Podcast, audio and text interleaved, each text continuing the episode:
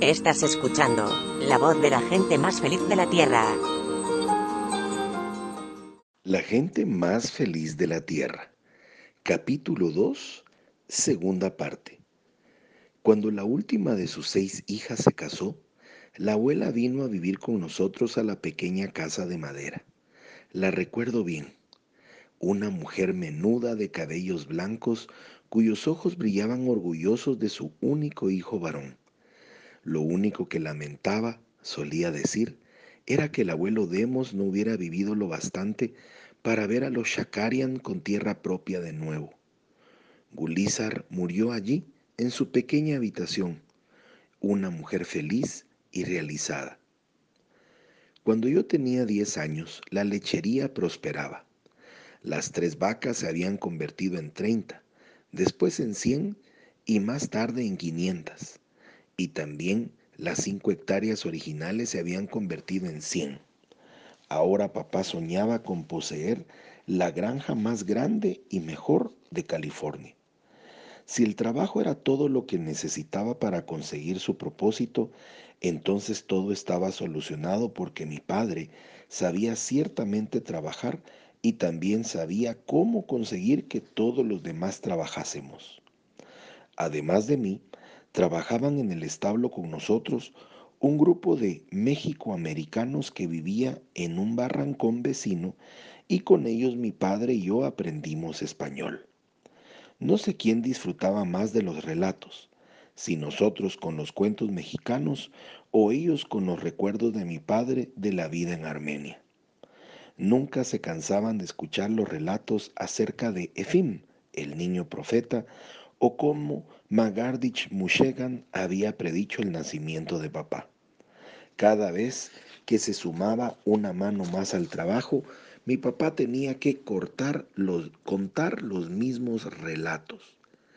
Y después tendría también que describir el funeral de Efim en 1915, el más grande que se había visto jamás en Los Ángeles Flats. Efim no había asistido a la iglesia de la calle Glés, sino que a la iglesia de habla rusa, a unas pocas cuadras de distancia. En la fecha del gran funeral, no solamente estas dos congregaciones se juntaron, sino también las de los armenios y rusos ortodoxos que se tuvieron que tragar sus reparos al salvaje culto pentecostal y asistieron al servicio, porque muchos de ellos habían venido a Armenia como resultado de la profecía de Efim. ¿Y qué hay de la segunda profecía? Preguntaban los mexicoamericanos. La que aún está por cumplirse. Sigue bien guardada, la tiene el hijo de Efim, era la respuesta. ¿Y morirás tú si la abres? Y la respuesta era, a menos que tú seas la persona señalada por el Señor. ¿Quién crees que será esa persona? Por supuesto, nadie conocía la respuesta. Fue en la época en que el joven profeta murió que recibí la herida que me causaría tantos problemas. Nunca supe cómo me había roto la nariz. Un muchacho de 10 años que trabaja en una granja generalmente se da muchos golpes. De cualquier modo, cuando comencé a notar que no podía oír con tanta facilidad como los demás niños del quinto grado, mamá me llevó al doctor. Yo sé dónde está el problema, dijo el médico, pero no lo que se pueda hacer. Demo se rompió la nariz y sanó mal. Los conductos nasales y auditivos están bloqueados. Se puede intentar operar, pero por lo general estas operaciones no tienen buenos resultados. Y tampoco dicha operación obtuvo buen éxito en mi caso.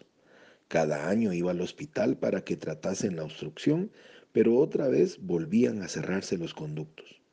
En clase me tenía que sentar en primera fila para poder oír al maestro. Sin embargo, no recuerdo ni una sola vez en que Jesús no fuese como un amigo íntimo durante estos meses en que la sordera iba en aumento. Cada vez lo sentía a Él más cerca. Ya no pude seguir participando en los juegos con los demás niños después de la escuela, así que comencé a sentirme solo por completo. No es que me importase demasiado, aunque los niños decían, no elijamos a Demos porque no oye bien. Mi ocupación favorita en la granja era deshiervar el maíz, porque podía alejarme por los campos hablando con el Señor en voz alta. Los veranos, cuando tuve 12 y 13 años, las líneas de los surcos que se unían en la distancia me parecían como una inmensa catedral que se arqueaba sobre mi cabeza. Allí alzaba mis manos en el aire al estilo como lo hacían los hombres de nuestra iglesia. Déjame oír de nuevo, Jesús. No escuches lo que dice el médico acerca de que no me curaré, era lo que yo decía. Qué bien recuerdo los detalles de aquel domingo de 1926, cuando tenía 13 años. Recuerdo que me levanté y me vestí en la habitación del segundo piso de la nueva casa. Ahora papá tenía mil vacas lecheras y había construido una casa de estilo español de dos pisos, con paredes de estuco blanco y tejas rojas. Me sentía raro mientras me vestía para ir a la iglesia raro en una forma muy bonita como si todo mi cuerpo estuviese en algún tono espiritual no usual. Bajé la larga escalera de caracol a tomar mi desayuno cantando. Mis padres y hermanas ya estaban en la mesa, y por aquel entonces tres nuevas chicas se habían añadido a la familia. Las más, la más joven, Florence, era todavía una bebé de dos años pero las otras cuatro chicas estaban charlando emocionadas sobre el viaje semanal a la ciudad. Yo traté de unirme a ellas, pero pronto abandoné la idea. ¿Cómo podía yo hablar con gente que apenas mascullaba las palabras? Nuestro viejo caballo Jack ya no jalaba el carro de la familia hacia la iglesia cada domingo. El año anterior, cuando Jack cumplió 16 años, Papá lo soltó en los potreros por el resto de su vida como un bien merecido retiro. En su lugar ahora teníamos un carro Studebaker con una capota de lona y caja con ejes de repuesto debajo del asiento trasero como prevención contra lo disparejo del camino. Aquel domingo la iglesia hervía de emoción. No había ni una sola persona en el lugar que no recordase lo que había sucedido la semana anterior. La madre de una de las muchachas de la congregación había dejado Armenia hacía dos meses para reunirse con su hija en América. No se había recibido ni una noticia de ella desde entonces y la hija estaba histérica. Como la congregación había comenzado a orar por esta situación, el esposo de tía Esther, el tío George Stefanian, de pronto se puso de pie y se dirigió hacia la puerta. Por largo tiempo estuvo observando calle arriba como si viera horizontes lejanos. Al fin habló. Tu madre está bien. Estará en Los Ángeles dentro de tres días. Tres días después llegó la madre.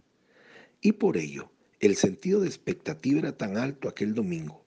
Todos se preguntaban qué nueva forma tomaría la siguiente bendición de Dios quizás alguien recibiría alguna guía. Y mientras yo pensaba en esto, algo empezó a suceder, pero no a otra persona, sino a mí. Sentado en la banca de atrás con los demás muchachos, sentí algo así como si me hubiesen echado un cobertor de lana sobre los hombros. Miré a mi alrededor asombrado, pero nadie me había tocado.